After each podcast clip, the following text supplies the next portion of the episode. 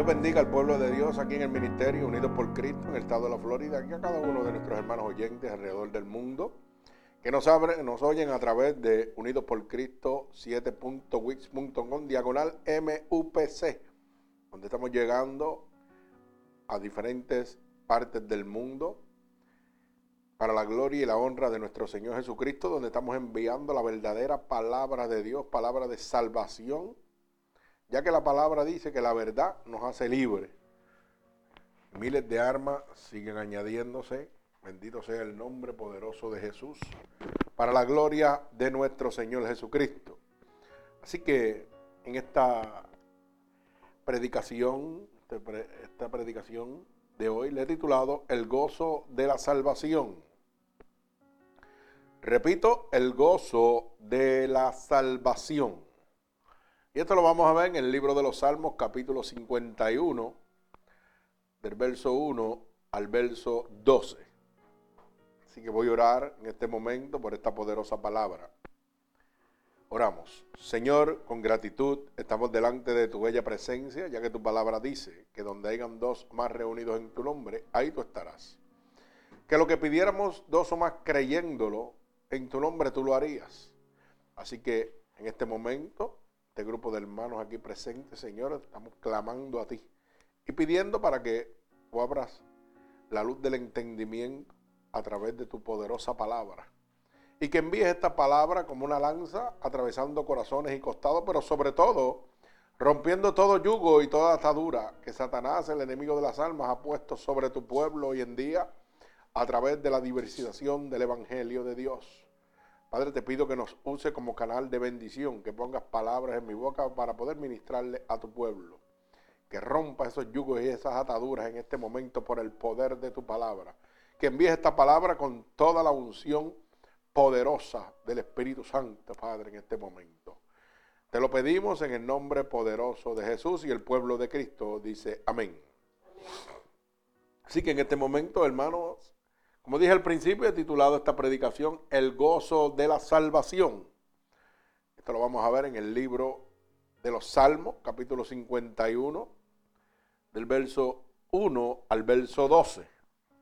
Y leemos la poderosa palabra de Dios en el nombre del Padre, del Hijo, del Espíritu Santo y el pueblo de Cristo. Continúa diciendo amén. Dice así la palabra de Dios. Ten piedad de mí, oh Dios, conforme a tu misericordia Conforme a la multitud de tus piedades, borra mis rebeliones. Lávame más y más de mi maldad y límpiame de mi pecado, porque yo reconozco mis rebeliones y mi pecado está siempre delante de ti. Contra ti, contra ti solo he pecado y he hecho lo malo delante de tus ojos para que sea reconocido justo en tu palabra y tenido por puro en tu juicio. He aquí, en maldad he sido formado y en pecado me concibió mi madre. He aquí, tú amas la verdad en lo íntimo y en lo secreto me has hecho comprender sabiduría. Purifícame con hisopo y seré limpio. Lávame y seré más blanco que la nieve. Hazme oír gozo y alegría y se recrearán los huesos que has abatido. Esconde tu rostro de mis pecados y borra todas mis maldades. Crea en mí, oh Dios, un corazón limpio y renueva un espíritu recto dentro de mí. No me eches delante de ti y no me quites de mí tu santo espíritu. Vuélveme el gozo de tu salvación y espíritu noble me sustente. El Señor añada bendición a esta poderosa palabra. Como dije al principio, he titulado esta predicación El gozo de la salvación. Y esta poderosa palabra es donde realmente pues el salmista David, ¿verdad? Después de haber eh, pecado, allegándose a Betsabé y vino a él el profeta Natael, ¿verdad? Él pide arrepentimiento. En arrepentimiento y plegaria está pidiendo su purificación nuevamente. Está pidiendo que Dios le devuelva, oiga, ese gozo de la salvación, ese gozo que permanecía dentro de su alma y de su corazón mientras estaba en obediencia. Hoy en día debemos nosotros estar en la misma actitud. Y yo miro esto como cuando muchas personas que han conocido la verdad de Dios y se han apartado, oiga, deben estar en este momento, ¿verdad? Lo digo por estas personas que a veces usted se encuentra en la calle y te dicen, oye, yo soy apartado, ¿verdad? Y yo siempre digo que los apartados están en el correo, pero ellos se justifican diciendo de que son apartados a causa del pecado, pero realmente no son apartados, se han convertido hijos del diablo, porque la palabra dice en primera de Juan, capítulo 3, verso 8, que el que practica el pecado es del diablo. No es tan apartado como se quiere hacer sino está condenado totalmente. Y en este momento, esta debería ser la actitud de reconocimiento de lo que han perdido cuando han dejado a Dios. Lo mismo que hacía el salmista David. Cuando pecó, allegándose a Betsabé, él entendía que había perdido Oiga, ese gozo de la salvación que Dios le había entregado. Por eso dice el verso 1, ten piedad de mí, oh Dios, conforme a tu misericordia, conforme a la multitud de tus, de tus piedades, borra mis rebeliones. De esa misma manera debe ser la actitud de cada uno de nosotros cuando cometemos alguna falta delante de Dios que nos aparta totalmente de su cobertura. Tener una actitud de arrepentimiento, ir pidiendo purificación de nuestra alma, como hacía David, cuando en el verso 2 le dice, lávame más y más de mi maldad y límpiame de mi pecado.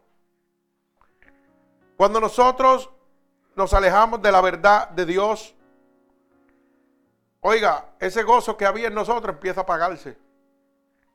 Cuando nosotros nos descarriamos de las manos de Dios, cuando nosotros como hijos de Dios fallamos y nos apartamos a causa del pecado, acuérdese que el pecado es la muerte en Cristo. ¿Verdad? Oiga, debemos venir con una actitud de arrepentimiento y en condición de plegaria para la purificación de nuestra alma, diciéndole, Señor, como decía el salmista, lávame más y más de mi maldad y límpiame de mi pecado, porque yo reconozco que mis rebeliones y mis pecados están siempre delante de ti. El salmista sabía que no había un lugar donde él pudiera esconderse de la falta que había cometido. Porque el verso 3 dice, porque yo reconozco que mis rebeliones y mis pecados están siempre delante de ti. No importa donde quiera que yo me meta. Cuando yo cometo una falta delante de Dios, oiga, esto está delante de la presencia de Dios. Por eso la palabra dice claramente que si me escondiera en las profundidades del mar, ahí estaría el Señor. Si fuera a lo profundo del Señor, ahí estarías tú. O sea que cuando nosotros cometimos una rebelión, que es rebelarnos contra la santidad que Dios nos entrega a través de su misericordia, oiga, tenemos que venir inmediatamente como hizo el salmista,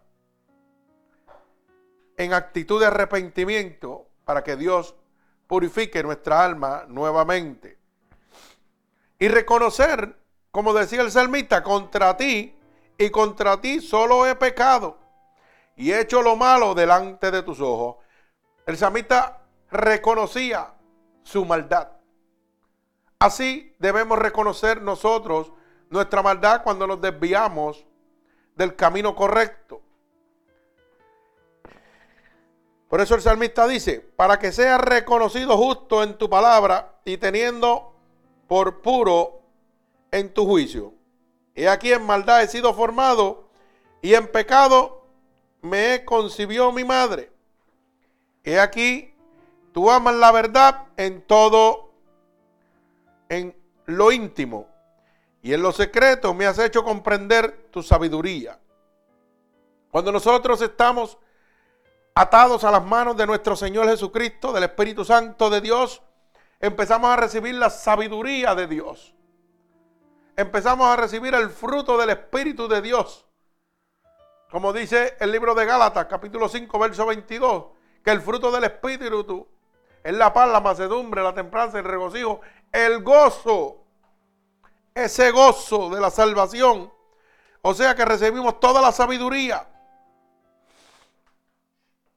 Por eso el salmista dice, purifícame con hisopo y seré limpio, lávame y seré más blanco que la nieve.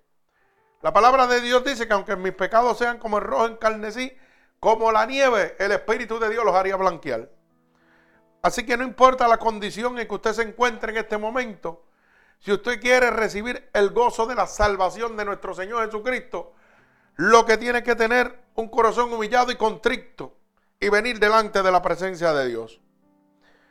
¿Para qué? Para que diga, como decía el salmista en el verso 8 del capítulo 51 de los Salmos, hazme oír gozo y alegría y se recrearán los huesos que han abatido. Bendito el nombre de Dios. Óigame, esconde tu rostro de mis pecados y borra todas mis maldades. Crea a mí, oh Dios, un corazón limpio y renueva un espíritu recto dentro de mí. La actitud que tenía el salmista de reconocimiento a su falta, a su maldad y reconocimiento que había perdido el gozo de Dios, ese gozo de la salvación. Pero había un arrepentimiento, un arrepentimiento que tiene que venir de corazón para que nosotros seamos purificados por el Espíritu Santo de Dios. Por eso Él le dice, Crea en mí, oh Dios, un corazón limpio y renueva un espíritu recto dentro de mí. La única manera de nosotros crear un corazón nuevo y limpio es recibiendo el Espíritu Santo de Dios. No hay otra manera, hermano. Yo quiero que usted entienda esto. Yo siempre he dicho que una persona que no tiene a Cristo, no puede cambiar. Usted puede creer lo que usted quiera, pero la palabra de Dios es clara. Yo tuve 39 años de mi vida sirviéndole al mundo. Y por más que yo decía que podía cambiar y que había cambiado, eran mentiras. Hasta que Cristo llegó a mi vida. Y ahí hubo un cambio de verdad. Como decía el salmista, crea en mí un corazón nuevo. Porque mientras el Espíritu de Dios no crea un corazón nuevo en usted, no hay ninguna transformación. La Biblia dice que lo que sale de tu boca, del corazón sale. Y si tú no tienes un corazón nuevo, todo lo que va a salir de tu boca va a salir de lo profundo de tu corazón. Y todavía nosotros somos un poquito ingenuos Gracias. Somos un poquito ingenuos pensando de que un ser humano en la faz de la tierra puede cambiar porque dice, oh, yo me he arrepentido y, estoy, y he cambiado mi vida. Eso es mentira del diablo. El que es manipulador es manipulador una vez, hoy y será siempre, hasta que Cristo no llegue a su corazón. El que es engañador es engañador hoy y será engañador mañana y siempre hasta que Cristo no entre en su corazón. Y si usted es una persona que ha conocido la verdad de Dios, usted entenderá que nadie puede cambiar si el Espíritu de Dios no está dentro de él. Si no ha tenido un encuentro con Dios. Y la pregunta que yo le hago es la que le hago a cada uno de ustedes, que están aquí en el templo y los que están oyéndome. ¿Usted ha podido cambiar antes de conocer a Cristo? Ninguno de ustedes pudo cambiar antes de conocer a Cristo. ¿Hay alguien que haya cambiado sin conocer a Cristo? Yo no creo que haya ninguno. Si ustedes me dicen que yo estoy equivocado, pues haga el favor y me lo dice ahora. Pero mi hermano Héctor no pudo cambiar hasta que Cristo no llegó a su vida. Ana no pudo cambiar, mi esposa, hasta que Cristo llegó a su vida. Yo no pude cambiar hasta que Cristo llegó a mi vida. Y entonces, porque usted le cree a los demás que cambiaron si Cristo no ha llegado a su vida? Alaba, sonríe si puede ahora. Bendito sea el nombre de Jesús. ¿Ah? ¿Y por qué usted le cree a los demás? Si usted no pudo cambiar sin Cristo. ¿Y por qué usted le cree que está al otro lado de allá diciéndole cuatro embustes a usted de que ha cambiado su vida, de que está transformado y que va caminando en un camino correcto? Si Cristo no está en su corazón. Alaba alma mía Jehová. Dios es bueno. Dios es bueno. Y Dios nos cuida a cada uno de nosotros para que no caigamos en el engaño. Alaba alma mía Jehová. Así que si usted no pudo, es más que claro que el de allá tampoco puede, que el de acá tampoco puede, que el que está detrás de usted tampoco puede, que su familia tampoco puede cambiar si Cristo no está en su corazón. Eso es mentira del diablo. No se deje engañar. No se deje engañar, hermano. El diablo es un manipulador, es un engañador. Y usted lo conoce porque usted le servía a él. Yo lo conozco porque yo le servía al diablo. Y yo conozco cuando el diablo es manipulador, cuando es engañador. Oiga, cuando vienen al ladito de nosotros nos dicen, no, yo estoy cambiando, yo he cambiado mi vida. Yo he cambiado mi vida. ¿Tú tienes Cristo? No, estoy en ese camino. Pues tú no has nada. Tú lo que eres un embustero como siempre. Tú eres un manipulador como siempre. Y usted tiene que entender eso. La única manera, el mismo salmista, David, reconocía que había fallado y que la única manera de haber un cambio, de volver el gozo a su vida, era humillándose delante de Dios y diciéndole, devuélveme el gozo de mi salvación, porque estoy perdido. He pecado contra el cielo y contra ti, decía el salmista. Bendito sea el nombre poderoso de Jesús. Por eso en el verso 10 dice, crea en mí, oh Dios, un corazón limpio y renueva un espíritu recto delante, dentro de mí. O sea, cuando el salmista pecó con Bersabé, reconoció que estaba perdido. Reconocía que no podía haber un cambio en él si Cristo no creaba un corazón nuevo en él y creaba y renovaba un espíritu recto dentro de él. Mientras Cristo no entre en usted, su corazón sigue podrido. Mientras que esto no entre en usted, oiga bien, su espíritu no va a estar recto delante de Dios. Mi alma alaba al Señor. Por eso dice, el verso 11, no me eches delante de ti y no me quites de mí tu Santo Espíritu. Oiga bien, no me quites de ti y no me quites de mí tu Santo Espíritu. En el momento que usted abandona el Espíritu de Dios está perdido totalmente. En el momento que usted abandona el Espíritu de Dios se fue el gozo. Se fue la salvación. Porque usted cree que las personas que no conocen a Cristo o las personas que han conocido a Cristo y se alejan de Él están afligidos toda la vida. Todas las situaciones de este mundo se lo comen y usted lo ve desesperado y afligido. Porque el gozo de Cristo se le ha ido de adentro. El Espíritu de Dios se le fue. Y viene la aflicción, y vienen las cargas, y vienen las depresiones de este mundo.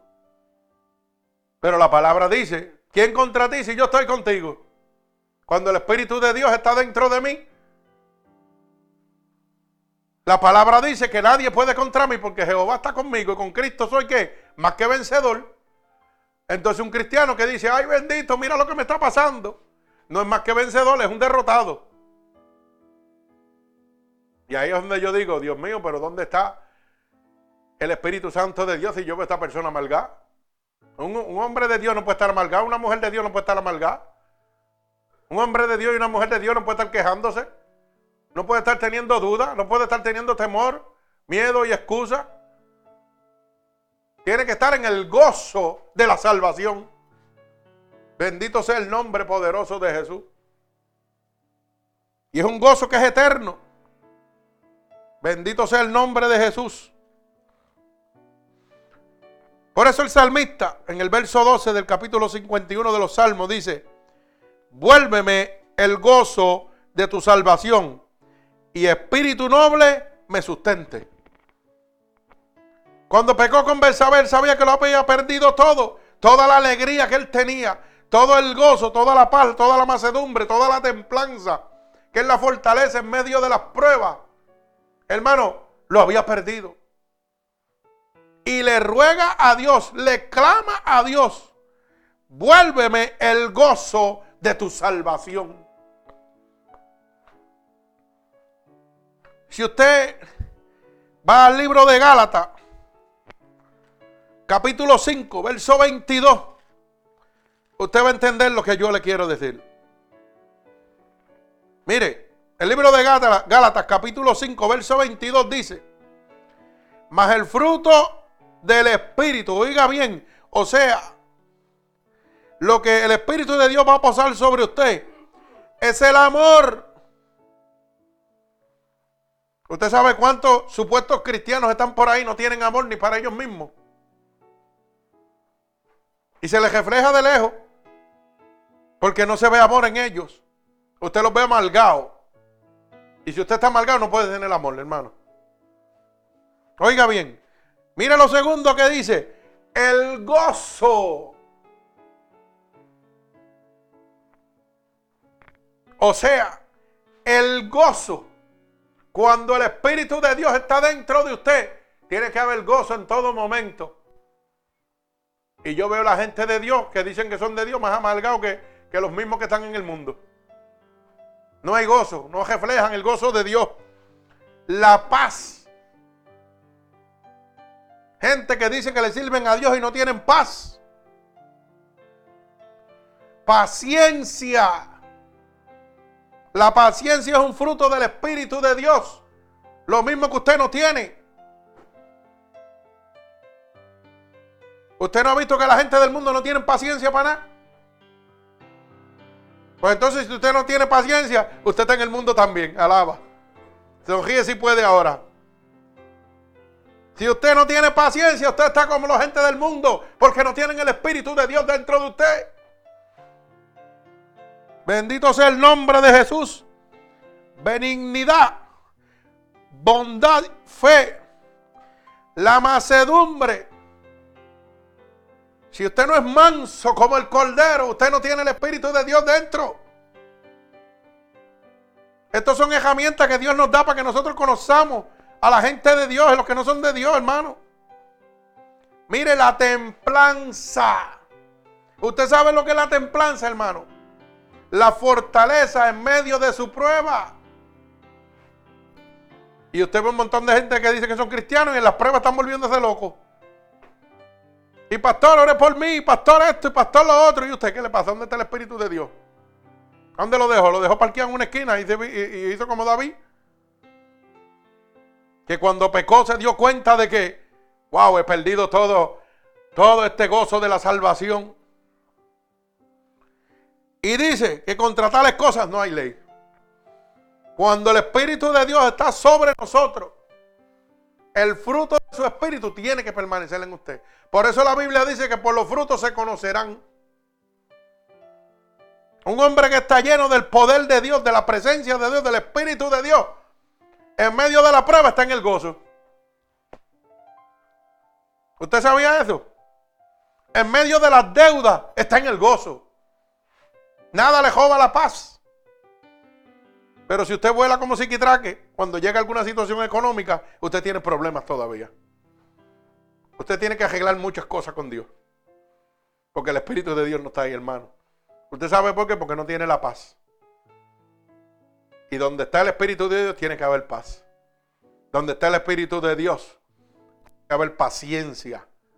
Donde está el Espíritu de Dios, tiene que haber templanza. Donde está el Espíritu de Dios, tiene que estar el gozo de la salvación. Por eso era que el salmista entendía que lo había perdido todo y le decía al Señor en el Salmo 12, vuélveme el gozo de tu salvación. Hermano, tan pronto usted se dé cuenta de que usted ha perdido la paciencia, de que usted está perdiendo la paz, de que usted no tiene mucha templanza en medio de las situaciones, es momento de venir y decir como decía el salmista, vuélveme Señor el gozo de tu salvación y tu espíritu noble me sustente. Es momento de nosotros, hermanos, levantar una plegaria a nuestro Señor Jesucristo pidiendo purificación por nuestra alma. Es momento de nosotros arrepentirnos de alguna falta que hayamos cometido que nos está haciendo perder el fruto del Espíritu de Dios. Bendito sea el nombre de Jesús. Esto hay dos maneras de entenderlo. Esos frutos de ese espíritu tienen que estar en usted para usted ser un hombre de Dios. Y la otra manera es que de esa manera Dios le está mostrando quién es de Dios y quién no es de Dios. Porque si usted ve un hombre que no tiene templanza en medio de la prueba, ese hombre no es de Dios, hermano. Ese tiene una careta puesta por encima, pero ese no es de Dios. Porque el Espíritu de Dios no está allá adentro. Bendito sea el nombre de Jesús. Mi alma te alaba, Padre mío. Bendito sea tu, tu nombre, Dios. Poderoso y eterno eres. El gozo de la salvación llena el corazón con dicha. ¿Usted sabía eso? Cuando el gozo de la salvación del Espíritu de Dios está en nosotros, nuestro corazón se llena de mucha dicha. Bendito sea el nombre poderoso de nuestro Señor Jesucristo. Mire cómo dice el libro de los Hechos. Perdón. Libro de los Hechos. Capítulo 8. Bendito sea el nombre poderoso de nuestro Señor Jesucristo. Libro de los Hechos, capítulo 8 y verso 39. Bendito sea el nombre poderoso de mi Señor Jesucristo. Mi alma alaba al Señor.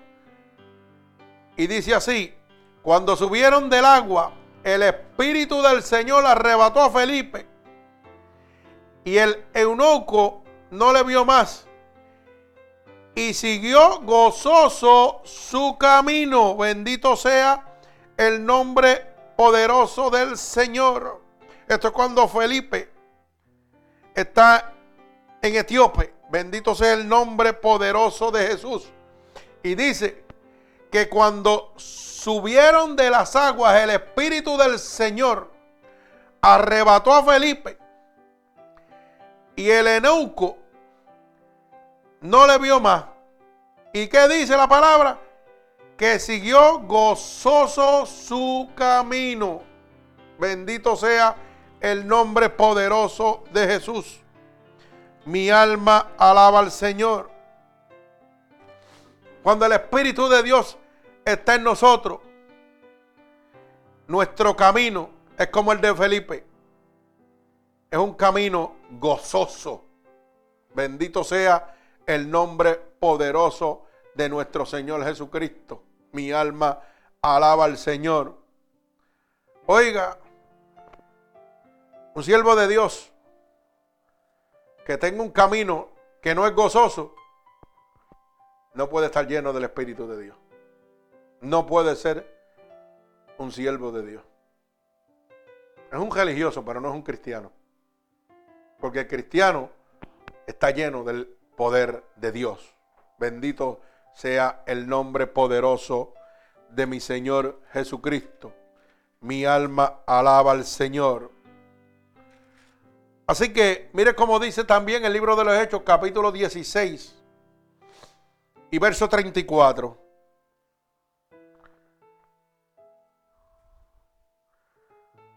Libro de los Hechos, capítulo 16 y verso 34 dice, y llevándolos a su casa, le puso mesa y se regocijó con toda su casa de haber creído a Dios.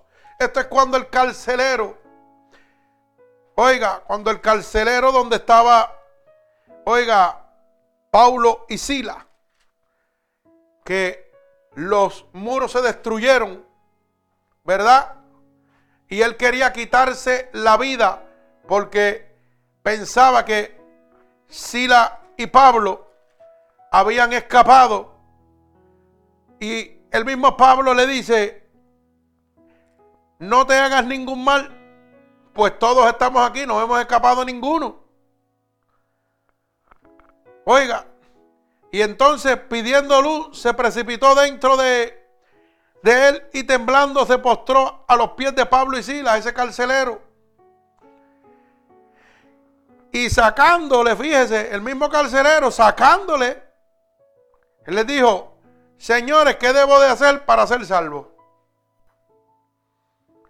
Y Silas y Pablo le dijeron, cree en el Señor Jesucristo y serás salvo tú y tu casa.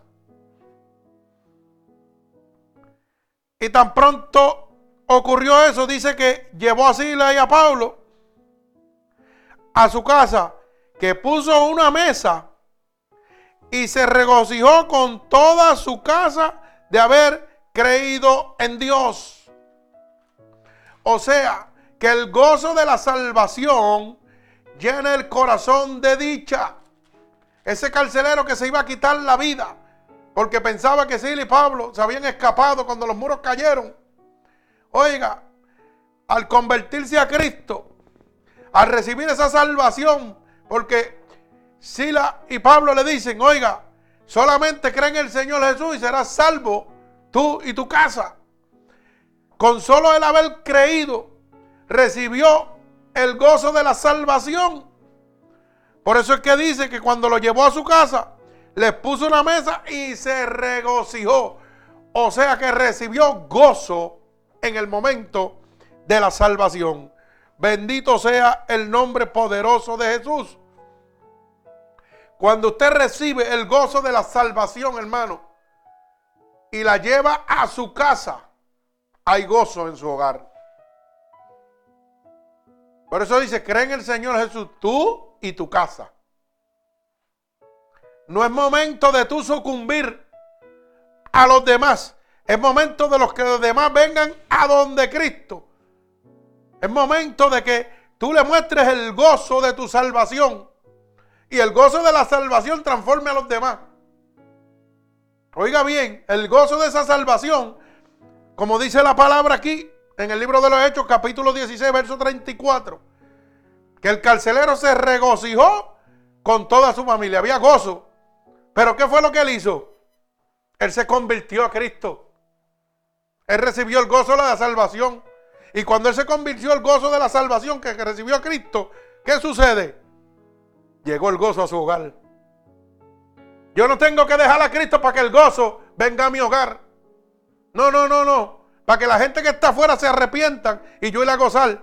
No, no, no, hermano. Es tiempo de yo demostrar y mantenerme fiel a Cristo para los que están perdidos se conviertan. Porque el carcelero no dio la espalda y se fue para que su familia estuviera en gozo. El carcelero creyó en el Señor Jesús y él y su casa fueron salvos. Entonces, si yo he creído en el Señor Jesús, en nuestro Dios Todopoderoso, y Dios ha cambiado mi vida, ¿usted cree que yo puedo dejar lo mío para que los demás sean felices? No, hermano, la manera de que los demás sean felices es que vengan a Cristo. Para que entonces mi casa y yo le servigamos a Jehová. Y entonces haya un gozo de verdad. Pero si yo dejo lo que Dios me ha dado para estar gozoso con los demás y creer que mi casa se va a salvar, estoy perdido. Porque si el carcelero se hubiera ido o se hubiera quitado la vida, se hubiera perdido su hogar. ¿Y usted sabe lo que usted hace cuando usted pierde la verdad de Dios? Pierde la dirección. Cuando usted pierde la verdad de Dios, es como si se quitara la vida, porque se está entregando en manos del enemigo. Hermano, yo no puedo cambiar la verdad de Dios para complacer a nadie. El carcelero entendió eso completamente. Él sabía que si no aceptaba lo que Pablo le estaba diciendo cree en el Señor Jesús y tú y tu casa serán salvos, estaban todos perdidos. Y él creyó en la verdad de Cristo. Y al creer en la verdad de Jesucristo, él y su casa eran salvos. Pues yo no puedo dejar la verdad de Cristo para que la gente se salve. No, al revés, tengo que mantenerme en Cristo para que la gente se salve. Porque si no, el que me voy a perder soy yo. Bendito el nombre de Jesús. Mi alma alaba al Señor. No lo digo yo, dice la Biblia. Y la verdad nos hace libres. El gozo de la salvación trae consigo una gloriosa experiencia. Cuando usted se convierte a Cristo, hermano, usted empieza a ver el poder de Dios. Usted empieza a ver que todas las cosas imposibles empiezan a ser posibles. Y dice, wow, pero ¿cómo es esto? Porque empiezo a tener una gloriosa experiencia del poder de Dios. Cuando yo veo situaciones en mi trabajo, cuando yo veo situaciones en la calle, cuando yo veo situaciones en mi hogar, que digo, wow, yo no puedo cambiar a nadie, este hogar está destruido. Pero cuando Cristo llega, empiezo a tener experiencias gloriosas, empiezo a tener sanaciones, Dios me empieza a sanar, empiezo a tener liberaciones, Dios me empieza a libertar, empiezo a ver las bendiciones en mi hogar en mi trabajo, cuando yo veo que cosas que son imposibles, que la gente de afuera te dicen, como decía el hermano Ángel ahorita, dando ese testimonio, que el hombre venía con negatividad diciendo, ¿tú crees que todo está bien? Ese esa decisión que tú estás tomando está bien. Y él demostró que le sirve a Dios. Le dijo, esto es de Dios y yo confío en Dios. Yo voy a descansar en Dios totalmente. ¿Y qué hace Dios? Cuando usted confía totalmente en Dios, cuando usted descansa totalmente en Dios, empieza a tener experiencias gloriosas. Esas experiencias gloriosas son las que son imposibles para el hombre, pero posibles para Dios. Fíjese que Ángelo, nuestro hermano Ángel estaba hablando de esa situación que estaba pasando y que humanamente para otra persona no podía haber recibido ese traslado que le van a dar. Gloria al Señor. Humanamente. A otra persona se lo hubieran denegado porque no, no cumplía los requisitos establecidos por la ley, oiga bien, para poder obtener esa posición. Pero sabe que como Dios es Dios, hace las cosas como Él quiere. Y Dios hizo que los requisitos de la ley de Dios estuvieran por encima de la ley del hombre. Y le dijo, pues tú necesitas eso, yo sé lo que tú necesitas. Ahí está. Y abrió las puertas. Abrió unas puertas que eran imposibles. ¿Para qué? Para que él siguiera teniendo experiencias gloriosas con Dios. Porque eso es el gozo de la salvación. Donde recibimos constantemente experiencias gloriosas con nuestro Señor Jesucristo. Cuando Cristo llegó a mi vida y me entregó la salvación, yo empecé a ver el poder de Dios. Yo empecé a ver esa gloria de Dios. Cómo Dios me sacaba de la muerte cajato. Esas son experiencias gloriosas, gloriosas en nuestro Señor Jesucristo. Yo empecé a ver que cada vez que los doctores decían, te vas a morir, no puedo hacer nada por ti, Dios me daba una experiencia gloriosa y me decía, eso no es así. Tú vas a vivir porque yo te voy a poner venas nuevas, toma, venas nuevas, lo que no se podía. Tú vas a vivir porque yo te voy a poner un pulmón nuevo, toma, pulmón nuevo, que la ciencia no lo puede hacer, pero yo sí. Cuando la ciencia decía, oye, todo aquel que tiene un mesotelioma, un tumor como el que tú tienes, no dura más que un año de vida. Así que no podemos hacer nada por ti porque no hay tratamiento para eso, no hay nada. El Señor me dijo, pues toma una experiencia gloriosa, te voy a demostrar que tú vas a ser el único hombre en la faz de la tierra, en el mundo entero, vivo con un mesotelioma. Alaba alma mía Jehová. Eso es tener la experiencia gloriosa con Dios. ¿Ah? Bendito sea el nombre de Jesús. El gozo de la salvación es traer experiencias gloriosas a su vida. Oiga, y el asunto es que Dios está en todo lugar y en todo momento. Porque Dios trabaja en todas las situaciones. En todo. Cuando el Señor te manda a hacer cosas como me mandaba a mí. Ay, yo sin chavo en el bolsillo me llenaba el tanque del cajo solo. Alaba, algo imposible. ¿Y de dónde sale esa gasolina? Venía del cielo. Ah, sin llegar a ningún puesto. El Señor me llenaba el tanque, yo iba caminando. Mire, por ahí para abajo a llevar la palabra de Dios. Eso es tener una experiencia gloriosa. Usted no quiere tener esa experiencia gloriosa con Dios. Usted no quiere ver los niños muertos resucitando. ¿Ah? Volviendo a la vida. Usted no quiere ver los demonios saliendo de la gente cuando usted pone sus manos sobre ellos. Esas son experiencias gloriosas con Dios. Bendito sea el nombre de Jesús. Eso es lo que trae consigo el gozo de la salvación. Una experiencia gloriosa con nuestro Señor Jesucristo. Mire cómo dice el libro Segunda de Timoteo, capítulo 2 y verso 10.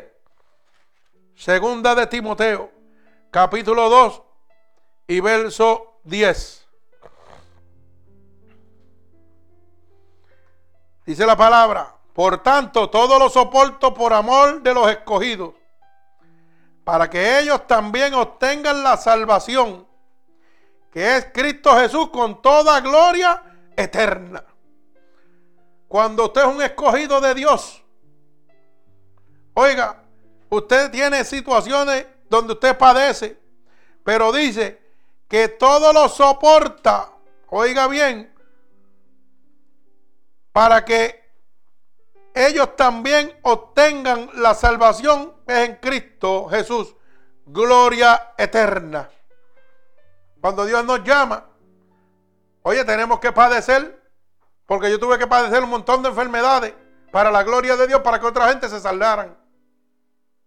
Pero por ese padecimiento hoy estoy de pie y estoy vivo predicando el Evangelio de Dios. Pero ese padecimiento fue para la salvación y la gloria y vida eterna de otras almas, para que pudieran recibir el, gozo de la salvación hoy en día, para que puedan tener experiencias sobrenaturales con Dios a través del gozo de la salvación. Bendito sea el nombre de Jesús. Porque el gozo de la salvación de Dios trae con nosotros una gloria, una gloria manifestada sobre nuestra vida. O sea, una gloriosa experiencia de Dios. Prodigios, milagros, cosas sobrenaturales. Bendito sea el nombre poderoso de nuestro Señor Jesucristo. Pero eso le sucede a un buen soldado de Cristo. No un mal soldado, un buen soldado de Cristo tiene que padecer para que otros sean bendecidos. Y ahí es donde usted va a poder empezar a entender cuando la palabra dice que para los que aman a Jesús, todas las cosas obran para bien. Los que aman a Jesús cuando llegan las adversidades están en gozo.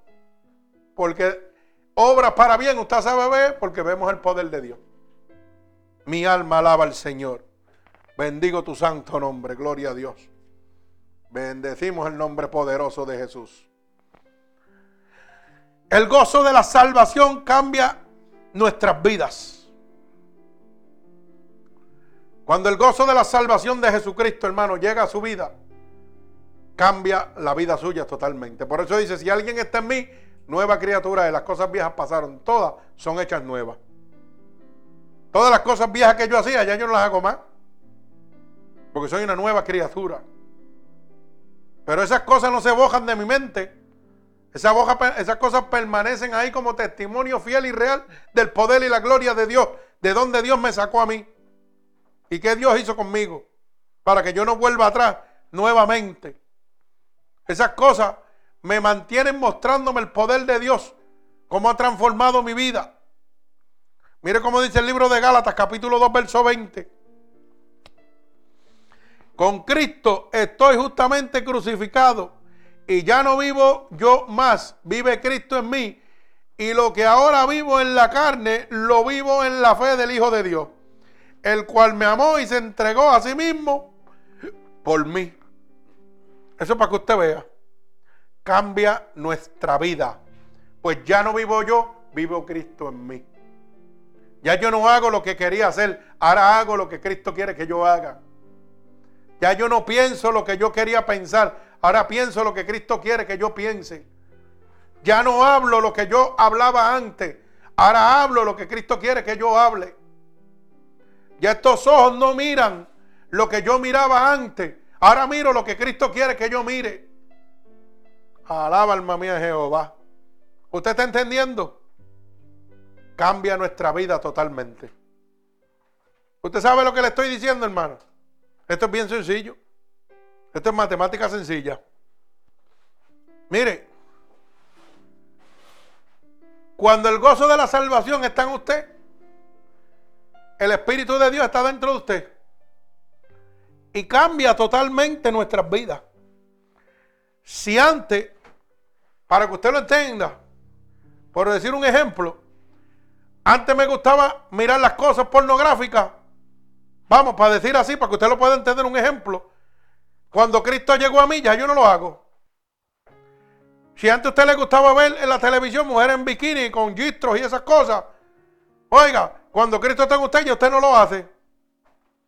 Si antes a usted le gustaba ver cosas de la maldad del mundo, cuando Cristo está en usted, usted no lo hace. Pero eso dice que las cosas que yo hacía ya no las hago más. Porque hubo un cambio en mí cuando a Cristo conocí. Si todavía usted sigue haciendo las mismas cosas, pues no ha habido ningún cambio. Cristo no está en usted. Esto es bien sencillo, hermano. No se complique la vida. La gente piensa que usted tiene que hablar para saber, para que la gente sepa que usted es de Dios, no es de Dios. Y usted lo que tiene que observar a una persona por cinco minutos. Obsérvelo y mírelo, ya usted sabe lo que da. Sin, sin pronunciar una sola palabra. Nada más con los gestos y las actitudes que tiene. Ya usted sabe si Dios está en él o no está en él. Porque con la boca es fácil decir yo amo a Dios. Pero pruébelo. Porque los frutos tienen que estar en usted. ¿Ah? Y si usted le dan corajito de vez en cuando por cosas de este mundo, porque no le dan lo que usted quiere en este mundo, pues quiere decir que hay algo que no está bien todavía. Hay algo que no está bien. ¿Mm? Si las cosas no le salen como usted quiere y usted le da coraje, porque usted piensa que se lo merece todo, pues también tiene problemas. Porque el fruto del Espíritu no está en usted. Y si el fruto del Espíritu no está en usted, me está diciendo que Dios no está en usted.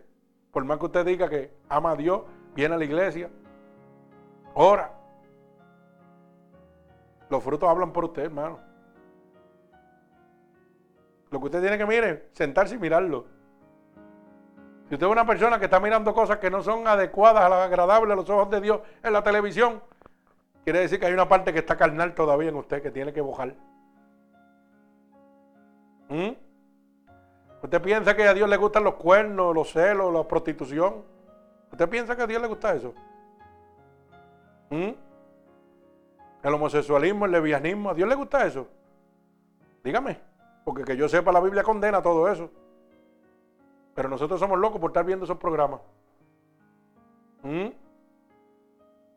Y entonces decimos que amamos a Dios. Oh, ese es el programa que me gusta, de mucho cuerno. De un hombre con 20 mujeres, una mujer con 20 hombres. De gente transformándose de hombres a mujer. De mujer a hombre. Pero eso es lo que me gusta ver. La maldad. Entonces quiere decir que hay algo que tiene que cambiar en usted todavía. Usted tiene que examinarse. El gozo de la salvación no está en usted completo. Por eso es que le da coraje. Por eso es que no puede sucumbir, mire, mantenerse arriba en este mundo. Y todas las cosas que llegan aquí lo vuelven loco usted. ¿Usted sabía eso o no lo sabía? Apréndaselo. Porque yo he aprendido a confiar totalmente en Dios. Yo me hago el loco. Porque dice que para servir a Cristo usted tiene que estar loco. Así lo van a llamar loco. Y yo a mí nada me molesta, ¿sabe qué? Al que yo le deba que se preocupe es así de fácil. Yo no necesito plan médico, yo no necesito doctor, yo tengo a Cristo. Si no me quieren dar plan médico, pues el día que me enferme voy al hospital, que se lo cobren, que yo no sé a quién. A alguien se lo van a cobrar, pero no es a mí. Y yo me quedo tranquilo como si nada. Pueden haber un millón de cartas ahí, y que yo con esas cartas. Pero si esas cartas le dan dolor de cabeza a usted, y usted está molestándose porque esas cartas están ahí, algo no está bien en usted. Porque no puede decir todo lo puedo en Cristo que me fortalece. ¿Entendió eso o no lo entendió? Alaba alma mía Jehová. Bendito sea el nombre de Dios. Mi alma alaba a Cristo. Vive Jesús merecedor de toda alabanza. Mire cómo dice el libro Primera de Corintios capítulo 6, verso 11. Bendito sea el nombre poderoso de Jesús, para que usted vea que cuando Cristo está en nosotros, cambia nuestras vidas. Dice Primera de Corintios, capítulo 11. Y esto erais algunos, más habéis sido lavados, ya habéis sido santificados, ya habéis sido justificados en el nombre del Señor Jesús y por el Espíritu de nuestro Dios. Esto es cuando el Señor está hablando al pueblo, fíjese, donde en el verso 9, para que lo pueda entender, nos habla claramente, dice, ¿no sabéis que los injustos no heredan el reino de Dios? Dice, no erréis, porque ni los fornicarios, ni los idólatras, ni los adúlteros, ni los afeminados, ni los que se echan con varones, ni los ladrones, ni los avaros, ni los borrachos, ni los maldicientes, ni los estafadores heredarán el reino de Dios. Y esto erais algunos, mas ya habéis sido lavados y ya habéis sido santificados y ya habéis sido justificados en el nombre del Señor Jesucristo y por el Espíritu de nuestro Dios. Cuando nosotros venimos a Cristo, éramos mentirosos, éramos tramposos, éramos bocachones, éramos adictos. Pero ¿sabe qué? Ya hemos sido lavados por la sangre de Cristo. Y el gozo de la salvación cambió nuestras vidas. Porque cuando la salvación de Jesucristo llegó a nosotros, ya usted no se mete droga, ya usted no se embojacha. ¿ah? Ya usted no es adúltero, ya usted es mentiroso, ya usted no es avaro, ya usted no es fornicario. ¿Por qué? Porque nuestra vida cambia cuando Cristo llega a nosotros. Tiene que haber un cambio, hermano. Usted no puede seguir siendo la misma persona. Si usted sigue siendo la misma persona, no hay transformación, no hay cambio. Por eso es que yo enfatizo tanto en el fruto del Espíritu. Porque es que cuando el fruto del Espíritu está en usted, hay una transformación en su vida totalmente.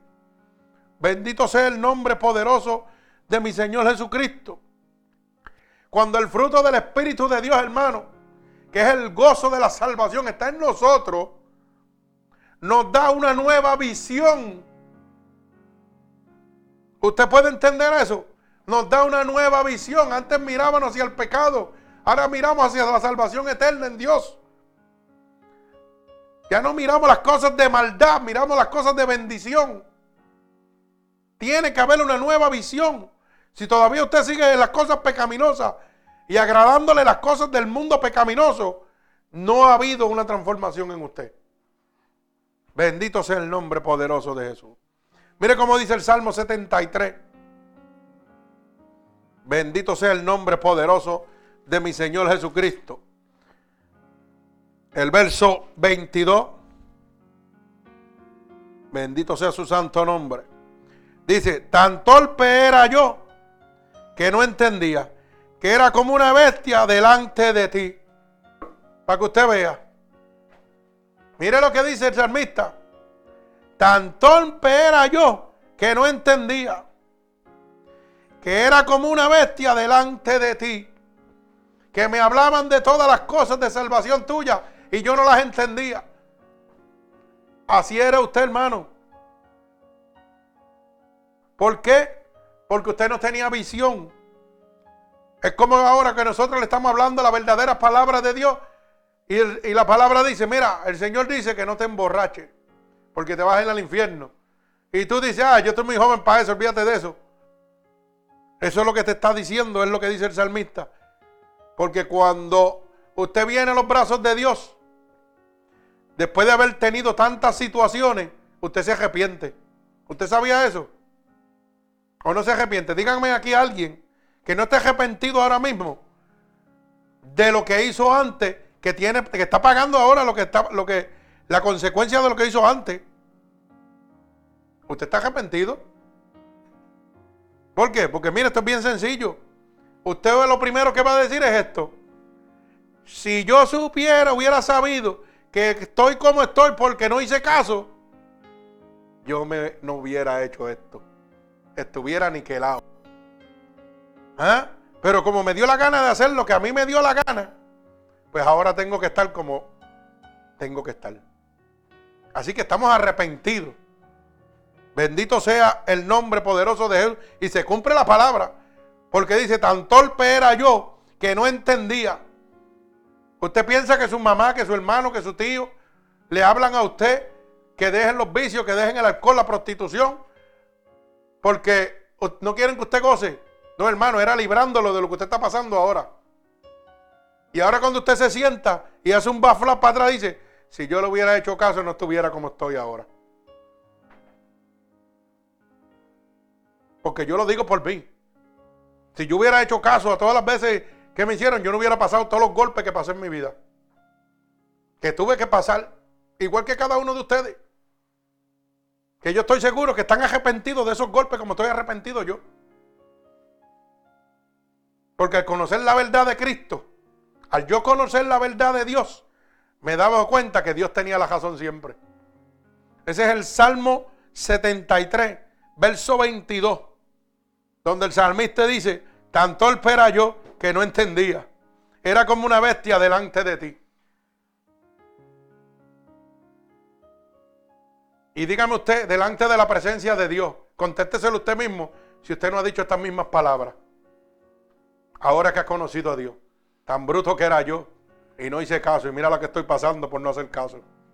Era como una bestia delante de ti, Señor, porque tú siempre me estabas cuidando y yo no te hice caso. Porque yo lo digo. ¿Usted sabe por qué? Porque hay gente que dicen estas palabras. Ay, si yo me arrepiento, yo no sé por qué Dios no llegó antes a mi vida. ¿Cierto o falso? Eso lo dice todo el mundo cuando conoce a Cristo.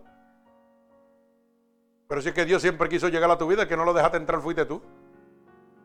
Dios te estuvo hablando desde chiquito y tú no lo quisiste dejar entrar. Tan fácil como esto. Y esto es lo que me deja saber es que cuando tú eres terco con las cosas de Dios, tienes una consecuencia.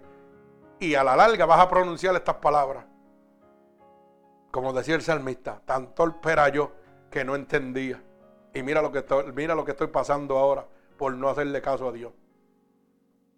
Porque no miramos a Dios, miramos a nuestros familiares, miramos a nuestros amigos, miramos a nuestros vecinos. No entendemos que es Dios que nos está hablando a través de ellos. Porque aún nuestras mamás nos hablan y nosotros no hacemos caso. No hacemos caso, porque yo era uno. Mi mamá me hablaba y yo, ah, quédate con tu religión por allí, no me hable de eso. ¿Y sabe qué? lo que era Dios hablándome a través de ella, me hubiera evitado todos los golpes que cogí. Y todas las cosas que he pasado en mi vida, me las hubiera evitado. Y cuando vine a los pies de Jesús, crea lo que dije estas mismas palabras. Diablo, tan bruto era yo que no entendía que Dios lo que hacía era cuidándome. ¿Por qué tú no llegaste antes a mí y me evitaste todo esto? Eso eran mis palabras. Y sabe que el Señor me decía, no, si yo llegué, el que no quisiste abrir fuiste tú. Como está la gente ahora mismo. Dios le está tocando y no quieren abrir. Y están perdiendo el gozo de la salvación. Bendito sea el nombre poderoso de mi Señor Jesucristo.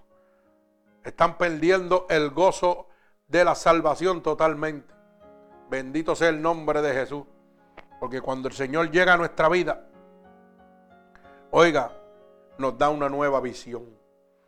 Ya me enseña claramente que, oiga, todo aquello que yo hice, Dios me estaba cuidando de eso y yo no hice caso. Ya yo estoy viendo con los ojos de Dios. Y cuando yo pego a ver con los ojos de Dios, empiezo a hablarle a las demás personas para que no cometan el mismo error que cometí yo. Mire, hermano, yo quiero que usted aprenda esto. En vez de usted cogerse pena por la situación que usted está ahora, usted sabe lo que usted tiene que hacer. Hablarle al mundo de la necedad que usted era, lo bruto que usted era, para que ellos no cometan la misma brutalidad y se encuentren en la misma situación que usted está. Dios no lo está dejando pasar a usted por eso, para que usted se quede callado. Dios lo está dejando pasar a usted por eso, para que le hable al mundo de que Dios está bregando con ellos y mira lo que te va a pasar si no le haces caso a Dios. Mírame a mí, estoy aquí. Es como el alcohólico. Cuando Dios lo liberta, oiga, Mira, mira la condición que yo me encuentro. ¿Sabes por qué? Porque siempre me hablaron y yo no le hice caso a Dios. Estoy delante de ti para que tú me veas lo que hace el alcohol. Estoy delante de ti para que tú veas lo que hace la fornicación, lo que hace el adulterio, lo que hace la prostitución. Mira dónde me llevó este vicio. ¿Dónde me llevó esta condena? Pero hubo uno que me libertó, hubo uno que me salvó, que me tiene con vida. Y estoy aquí, sí, lastimado carnalmente, pero vivo espiritualmente, lleno del gozo de la salvación de Dios. ¿Sabes para qué? Para que tú veas lo que te espera si no haces caso a lo que Dios te está hablando en este momento. Mira el ejemplo delante de ti. Yo soy un ejemplo vivo de lo que Dios ha hecho en mi vida. Por eso cuando yo declaro con fe y declaro lo malo que yo era en la vida, cuando doy testimonio me lo gozo, porque le estoy diciendo al mundo no lo haga, porque vas a pasar por lo que yo pasé. Y Dios lo que quiere es librarte de eso. Bendito el nombre de Jesús. Pero qué pena que Dios libera a mucho y se quedan callados. Y se conforman con cogerse pena. No, hermano, esto no es cogerse pena. Esto es hablarle al mundo lo que usted está pasando por cabeciduro. Para que el mundo se salve también. Porque si hoy usted está salvo, es porque Dios tuvo misericordia de usted. Y usted tiene que tener misericordia de los demás también. Bendito sea el nombre de Jesús. Mi alma alaba al Señor Jesucristo. Mire cómo le dice el libro de capítulo 9 de San Juan, verso 25. Mi alma alaba al Señor. Y dice, entonces él respondió y dijo, si es pecador no lo sé, una cosa sé, que habiendo yo sido ciego, ahora veo. Esto es cuando, oiga, le preguntan los escribas, eh, eh, escribas y fariseos, ¿verdad? Interrogan al ciego sanado. Y la gente, cuando Dios sana a ese ciego, dicen, ¿y por quién le vino la ceguera? ¿Por qué, quién cometió pecado en esa familia? Y la contestación fue la, la siguiente por parte del ciego. Entonces él respondió y dijo, si es pecador yo no lo sé, pero yo sí solo sé una cosa, que siendo ciego, ahora veo.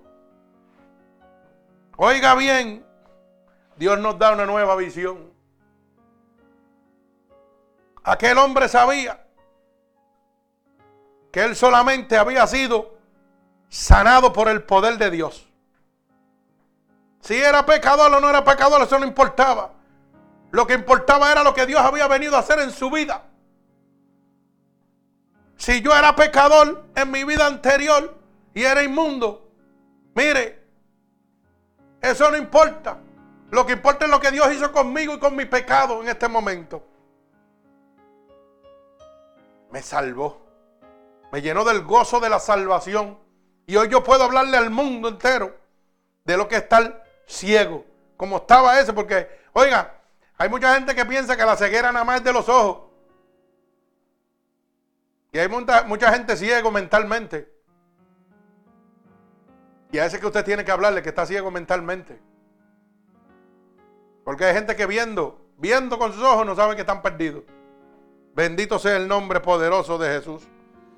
Por eso este ciego dice, si era pecador yo no lo sé, yo solo sé una, una cosa, que era ciego y ahora ve. Cuando usted tenga una persona pecaminosa delante de usted, y él tenga un concepto malo de él mismo, usted sabe la contestación suya hacia él. Mira, a mí no me interesa mi pecado como a Cristo tampoco. Yo lo, yo lo único que sé es que yo sé lo que Dios va a hacer con tu pecado. Yo sé lo que Dios va a hacer con tu vida. Porque lo hizo con la mía. Y Él no hace excepción de personas. Eso es lo único que yo sé. Así que no me interesa tu condición. Lo que me interesa es que tú sepas lo que Dios quiere hacer contigo. Lo mismo que hizo conmigo. Por eso yo estoy padeciendo de esta manera. Para que tú no padezcas. Para que tú entiendas que Dios ha estado cuidándote y tú no quieres abrir la puerta. Bendito el nombre de Jesús. Mi alma alaba al Señor. Vive Jesucristo. Gloria a Dios. Te adoramos, Señor Jesús. Merecedor de toda alabanza. Vive Cristo. Mi alma alaba al Señor. Mire cómo dice el Salmo número 9. Verso 13 y verso 14. Porque Dios pone una nueva canción en nuestras almas cuando llega el gozo de la salvación a nuestra vida. El Señor siempre pone una nueva canción en nuestras almas. Dice el Salmo 9, verso 13 y verso 14. Dice así, Ten misericordia de mí, Jehová. Mira mi aflicción que padezco a causa de los que me aborrecen. Tú que me levantas de las puertas de la muerte. Santo, aleluya. Para que cuente yo todas tus alabanzas. En las puertas de la hija de Sión y me goce en tu salvación. Alaba alma mía Jehová. Oiga, el Señor pone una nueva canción en nuestras almas. Cuando me liberta del pecado, estoy muerto a causa del pecado. Por eso dice, ten misericordia de mí. Mira mi aflicción que padezco a causa de los que me aborrecen. Tú que me levantas de las puertas de la muerte para que cuente yo todas tus alabanzas. Oiga, el Señor pone una canción nueva en nosotros. Cuando Dios me levanta de la oiga, de las causas de la muerte, del pecado, o me levanta de una enfermedad, ya yo no estoy afligido, la aflicción sale de mí y viene el gozo, la alegría de nuestro Señor Jesucristo. Y pego a testimoniar y a dar la gloria de Dios donde quiera que me paro. Así que dígame usted, si no pone una nueva canción dentro de usted. Cuando Dios lo sana usted, usted no está contento. Ya se le va la aflicción, se le va el dolor, se le va la pena, ¿verdad que sí? Pues Dios está poniendo un nuevo gozo en su vida. Está poniendo una nueva canción. Bendito sea el nombre poderoso de mi Señor Jesucristo. Mire cómo dice el Salmo 40. Bendito sea el nombre de Dios. Salmo 40, verso 2 y verso 3.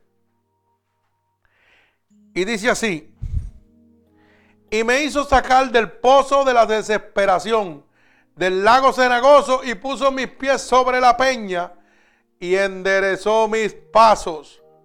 Puso luego en mi boca cántico nuevo, alabanza a nuestro Dios. Y verán estos muchos y temerán y confiarán en Jehová. Bendito sea el nombre poderoso de Jesús. Mi alma alaba al Señor. Eso es para que usted entienda que cuando Cristo llega a nosotros, nos saca del lago cenagoso y pone, nuestros pies sobre la peña y endereza nuestros pasos. Y luego pone un cántico nuevo en nuestra boca, cántico de alabanza. Y muchos temerán y confiarán en Jehová a través de lo que Dios está haciendo con nosotros. Bendito sea el nombre poderoso de mi Señor Jesucristo. Mi alma alaba al Señor. Pero ¿sabe qué? El gozo de la salvación, cuando llega a nuestras vidas, nos hace convertir en hijos de Dios. Y esto es muy importante que usted lo entienda. No todos somos hijos de Dios. Todos somos simplemente una creación de Dios. Pero cuando aceptamos a Cristo como nuestro único y exclusivo Salvador, nos convertimos en hijos de Dios. Por eso es que el libro primera, el libro de Juan, capítulo 1, verso 12, el libro de San Juan, capítulo 1 y verso 12, dice, mas todos los que le recibieron, a los que creyeron en su nombre, le dio potestad de ser llamados, hechos hijos de Dios. Solamente los que creen en el nombre del Señor, los que reciben a Cristo como su único y exclusivo Salvador, tienen potestad de ser hechos hijos de Dios. Mientras tanto, usted es una creación. Así que tiene que aceptar a Cristo como su único y exclusivo Salvador. Bendito sea el nombre poderoso de mi Señor Jesucristo. Vive Cristo. El gozo de la salvación, bendito sea el nombre de Jesús, trae consigo una gloriosa experiencia. Tiene el corazón de, de dicha, cambia nuestras vidas, nos da una nueva visión, hermano. Pone una nueva canción en nuestras almas. Nos convierte en hijos de Dios. Y disfrutamos de las promesas de Dios aquí y en la eternidad. La gente quiere disfrutar nada más arriba. Y yo disfruto aquí. Ah, después de disfrutar allá, Porque dígame usted si cuando el Espíritu de Dios está en usted y usted puede caminar en medio de este infierno, porque no lo digo yo, lo dice la Biblia, capítulo 2 del libro de Efesios, ¿verdad? Capítulo, perdón, Efesios 6.10, dice claramente que el que gobierna este presente siglo es Satanás. Es el gobernante del presente siglo. O sea, que esto que usted está viviendo es gobernado por el diablo. Y dígame usted, si usted caminar encima del fuego y no quemarse, no es bendición de Dios. ¿Mm? Dígame si no estoy gozando de las promesas de Dios. Que dice que el diablo llegará a ti, pero no te tocará. ¿Cómo es eso? Las estoy gozando aquí en la tierra. Porque las aflicciones llegan, pero no me duelen. Las pruebas llegan, pero yo, mire, se las entrego a Dios todas. Las situaciones siguen llegando y yo se las entrego todas a Dios. Quiere decir que la promesa de Dios se cumple en mi vida. Clama a mí, yo te voy a responder. Con Cristo eres más que vencedor. Si yo soy más que vencedor, no puedo ser un perdedor. Así que las cosas que están aquí no me pueden afligir, porque soy un vencedor en Cristo Jesús. Y cuando tengo una situación y le digo, Señor, necesito esto, Dios lo hace. Dios lo hace. Bendito sea el nombre de Jesús. Mire cómo dice Primera de Timoteo, capítulo 4, verso 8. Primera de Timoteo, capítulo 4 y verso 8. Porque el ejercicio corporal para poco es provechoso, pero la piedad para todo aprovecha, pues tiene promesa que está de esta vida presente y de la venidera. Alaba alma mía Jehová. Lo corporal, lo que tú puedes hacer con tu cuerpo, eso no es provechoso. Aquí hay gente que son locos por hacer obras, pero eso no es provechoso, hermano. La piedad, dice la palabra que todo lo aprovecha y tiene promesa para usted en esta vida que usted está viviendo y en la venidera, que es la vida eterna. Si usted tiene piedad en su corazón, usted está en victoria, no está perdido. Bendito sea el nombre de Jesús. Perdón. Thank you. Y culmino con el Salmo 23. Salmo que todo el mundo sabe. De memoria se lo saben. Pero no lo vivimos. Porque usted sabe que cuando tiene una situación, lo primero que dice, Jehová es mi pastor, nada me faltará. Pero en medio de la situación yo lo veo a usted todo tembloroso y todo hecho una porquería. Entonces, ¿dónde está mi fortaleza? ¿Mm? ¿Dónde está el fruto del Espíritu de Dios? Mire cómo dice, como dice el Salmo 23. Jehová es mi, mi, pastor, nada me faltará. En lugares de, delicados y pastos me hará descansar.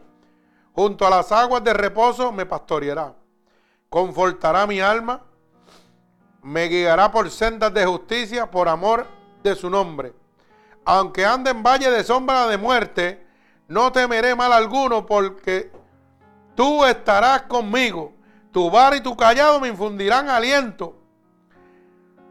Adesarás mesa delante de mí en presencia de mis angustiadores. Unge mi cabeza con aceite, mi copa está rebosando. Ciertamente el bien y la misericordia me guiarán todos los días de mi vida y en la casa de Jehová moraré por largos siglos. O sea que la promesa de Dios aquí y en la eternidad la vemos en el Salmo 23. Dice que ciertamente la misericordia me seguirán todos los días de mi vida. En la casa de Jehová moraré. Bendito sea el nombre poderoso de mi Señor Jesucristo. Mi alma alaba al Señor. Fíjese que quiero apuntar en el Salmo, en el Salmo 23, verso 4. Aunque ande en valle de sombra de muerte, no temeré. Mal alguno, porque tú estarás conmigo. Tu bar y tu callado me infundirán aliento.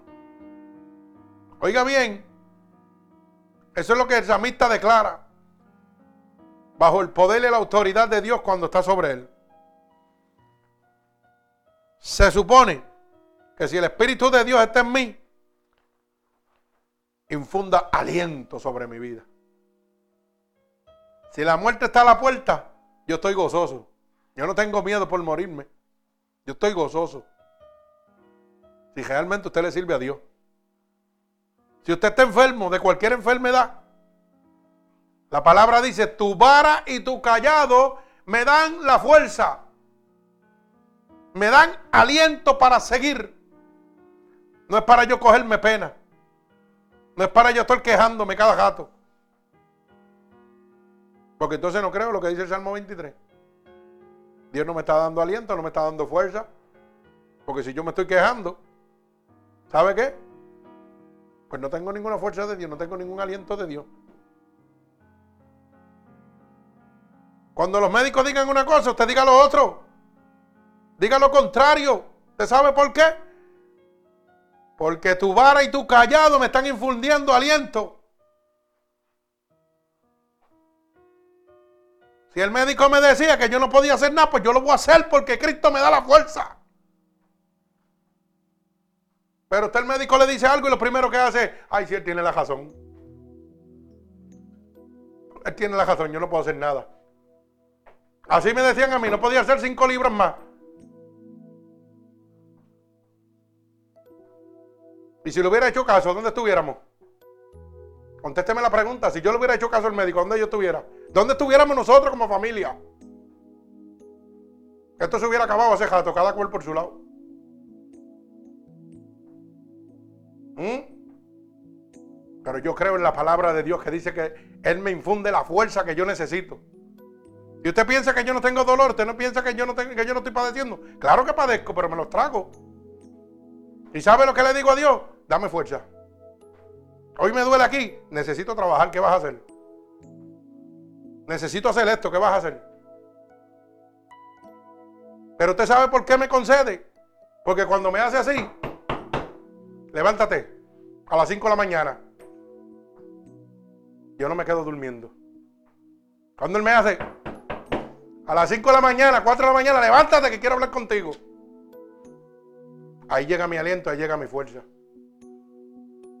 Pero cuando Dios te hace así, y tú miras la cara, ay, la almohada está bien buena, no va a llegar tu aliento y no va a llegar tu fortaleza. Porque Dios quiso hablar contigo y tú no quieres hablar con Dios. Dios quiere darte la fuerza para que te levante. Como el águila que dice que se rejuvenece día a día. Pero tú no quieres hablar con Dios. Es más fácil quedarte joscado en la cama. Es más fácil ver televisión que hablar con Dios. Pero tú quieres tener fuerza, quieres rejuvenecerte, quieres estar activo. Levántate cuando Dios te llame. Y tú vas a ver el poder de Dios en tu vida. Oye la voz de Dios. Y después te acuestas. Si quieres dormir todo el día, duerme, pero duerme lleno del poder de Dios. No duermas sin el poder de Dios. No es fácil levantarse a las 4 de la mañana, a las 5 y sentarte como un tonto ahí a esperar que Dios te hable. ¿Mm? Pero cuando Dios te habla, qué bueno es. Al otro día te levanta como un relámpago. Y está todo, miren, niquelado. Y todo el mundo se enferma y tú no te enfermas. Alaba. ¿Cómo es eso? Explícamelo. ¿Por qué? ¿Por qué? Porque Dios te está cuidando. Dios te está diciendo, te necesito fuerte. Te necesito que bregue. Necesito que hagas lo que tienes que hacer. Y yo te voy a dar el aliento, porque tu vara y tu callado infundirán aliento en mi vida. Este salmo es poderoso, pero lo leemos, pero no lo creemos. Y usted le pregunta a todos los cristianos, ese es el salmo que más todo el mundo conoce. Jehová es mi pastor, nada me faltará. Aunque hayan de valle de sombra de muerte, no temeré. Y tan pronto el doctor le diagnostica una enfermedad, están llorando. ¿Y dónde está el no temer? ¿Y dónde está el aliento de Dios? ¿Y dónde está su bar y su callado? ¿Dónde está? Lo dejaste en la esquina parqueado porque él no lo deja. Dios no lo deja, pero tú sí lo dejas. Alaba, alma mía, Jehová. Bendito sea el nombre de Dios. Hermano, usted tiene que entender que el gozo de la salvación de nuestro Señor Jesucristo infuye aliento en nuestra vida. Ese gozo de la salvación llena mi corazón de dicha. Bendito Dios, trae con Él su gloria sobre mi vida. Trae experiencias de gloria para mí. Mi alma alaba al Señor. Cambia nuestras vidas. nos da una nueva visión. Nos enseña a confiar totalmente en Dios. Bendito sea el nombre de Jesús. Mi alma alaba al Señor. Pone una nueva canción en usted. Ya no hay lamento, ahora hay gozo. En vez de estar quejándose y llorando, está alabando a Dios y gozándose. Pone una nueva canción en usted. Bendito sea el nombre de Jesús. Y disfrutamos de las promesas de Dios aquí y en la eternidad. Mi alma alaba a Cristo. El Señor añada bendición a esta poderosa palabra. Así que en este momento, hermano, si usted quiere obtener el gozo de la salvación, como lo hemos obtenido los verdaderos siervos de Dios, que podemos ver las experiencias sobrenaturales y gloriosas de Dios en nuestra vida, este es el momento para que usted declare con su boca que Jesucristo es su Salvador. Eso es lo único que usted tiene que hacer, hermano. Como le dijo Pablo y Sila al carcelero, cuando se iba a quitar la vida, lo único que le dijo, no te quites la vida. Y él le preguntó que qué tenía que hacer para ser salvo. Y Pablo le dijo, solamente cree en el Señor Jesús y tú y tu casa serán salvos. Tal vez en este momento tu hogar está destruido, tu familia está destruida. Y tú piensas que todo se acabó. Pero hoy Dios te dice, cree en el Señor Jesús y tú y tu casa van a ser salvos. Confía en mí. Entrégate a mí en este momento. No te quites la vida. Entrégate en mí. Si hoy estás pensando en quitarte la vida por situaciones económicas, porque tuviste una desilusión amorosa, donde has encontrado a tu pareja en una situación muy difícil y piensa que el mundo se te está cayendo y la solución es quitarte la vida como aquel carcelero, hoy Dios te dice, como le dijo Pablo al carcelero, lo único que tienes que hacer es creer en el Señor Jesús y tú y tu casa van a ser salvos. Si tú piensas que todo está perdido en tu hogar, dale la oportunidad a Cristo. Dale una oportunidad a Cristo en este momento. Y cree lo que la palabra de Dios es fiel y verdadera. Cree en el Señor Jesús y tú y tu casa han de ser salvos. Bendito sea el nombre de Dios. Así que lo único que tienes que hacer es repetir conmigo en este momento estas palabras. Señor, he oído en tu palabra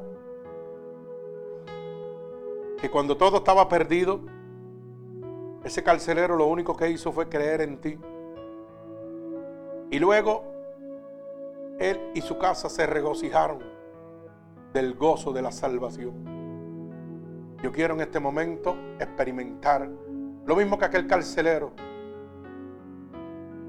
Quiero experimentar ese gozo de la salvación. Tú conoces que mi vida está totalmente perdida. Que en este momento he tratado de quitarme la vida.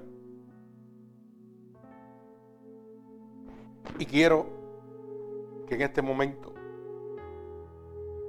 como aquel carcelero se quería quitar la vida, Señor, y tú enviaste a Pablo, hoy tú estás enviando este ministerio y a este pastor para salvar mi vida. Y yo quiero hacer igual que el carcelero. Quiero en este momento aceptarte como mi único y exclusivo Salvador. Así que en este momento yo he oído que tu palabra dice que si creyere en el Señor Jesús, tú y tu casa serían salvos. Yo he oído que tu palabra dice que si yo declaro con mi boca que tú eres mi Salvador, yo sería salvo. Y yo ahora estoy declarando con mi boca que tú eres mi Salvador. He oído que tu palabra dice que si creyera en mi corazón que te levantaste de entre los muertos, yo sería salvo. Y yo creo que tú te has levantado de entre los muertos. Así que te pido que me perdones, Señor, de todo pecado y toda transgresión que haya cometido a conciencia o inconscientemente. Y me escribas ahora en el libro de la vida y no permita que me aparte nunca más de ti. En el nombre de Jesús. Amén. Padre, en el nombre de Jesús, mira cada una de las personas alrededor del mundo que han aceptado como tu único y exclusivo Salvador. Yo te pido ahora mismo, Señor, que tú posas tu mano poderosa sobre cada uno de ellos. Padre, que levantes un vallado de ángeles ministradores sobre la vida de cada uno de ellos, con sus espadas desenvainadas a favor de ellos, que lo libren de toda acechanza del maligno. Padre, en el nombre poderoso de Jesús y por el poder de tu palabra, yo te pido en este preciso momento, Espíritu Santo de Dios, y por la autoridad que tú me has dado, que pongas tu mano sanadora sobre ellos en este momento, como confirmación de que tú los recibes como único y exclusivo Salvador. Te lo pido en el nombre poderoso de tu Hijo amado Jesús y el pueblo de Cristo dice amén. Que Dios les bendiga, así que si en este momento esta predicación ha transformado su vida y usted quiere hacérsela llegar a alguna persona para que su vida sea transformada, recuerde que esto es gratuitamente, solamente tiene que entrar a nuestra página web Ministerios Unidos por Cristo 7.wix.com diagonal MUPC y ahí encontrará esta predicación y cientos de predicaciones más que transformarán su vida. Recuerde, gratuitamente puede dejar su petición para nosotros estar orando por ustedes.